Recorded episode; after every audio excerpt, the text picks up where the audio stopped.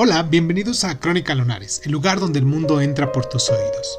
Yo soy Irving Sun y en nuestra sección del día de hoy de Cuénteme un libro vamos a hablar de Jim Buena Suerte, de Kingsley Amis. Comenzamos.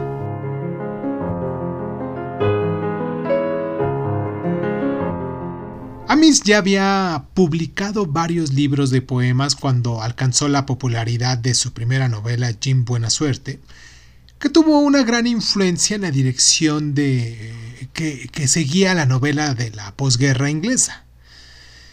Jim Buena Suerte es iconoclasta, satírica, no respeta las normas de una sociedad conservadora y, y, es meramente divertida. Cuenta la historia de Jim Dixon, profesor adjunto, mediocre pero listo, en una aburrida universidad provinciana que comprende que se ha cometido una terrible equivocación en elegir su carrera. Decide que lo que estudia, lo que es eh, historia medieval, es tedioso y pedante y no puede soportar las tremendas pretensiones que se encuentran en una institución y en la tétrica ciudad donde se ve obligado a vivir.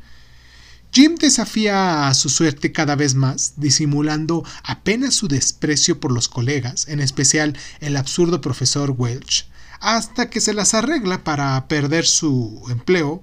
Cuando pronuncia una conferencia sobre Merritt England, sí preparar borracho, perdido y entusiasmado para parodiar a las autoridades universitarias.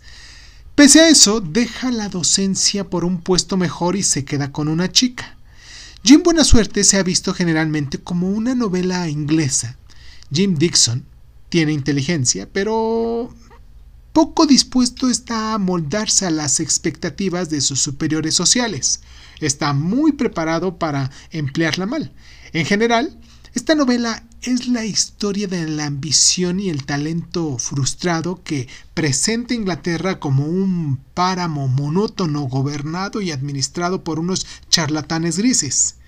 Jim Buena Suerte está escrita con un vigor considerable y una aguda visión satírica Contiene numerosas descripciones y secuencias cómicas magníficas, y es en especial al principio de esta novela cuando Jim reflexiona sobre el valor nulo de sus investigaciones.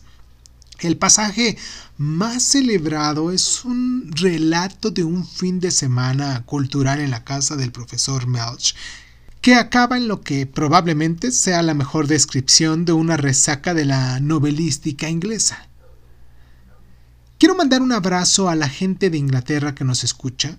Quiero recomendarles que también pudieran seguirnos en nuestras secciones de Cuéntame un libro, pero en, en, lo que hemos hecho a lo largo de este año y medio, casi dos vamos a hacer con, con estas secciones.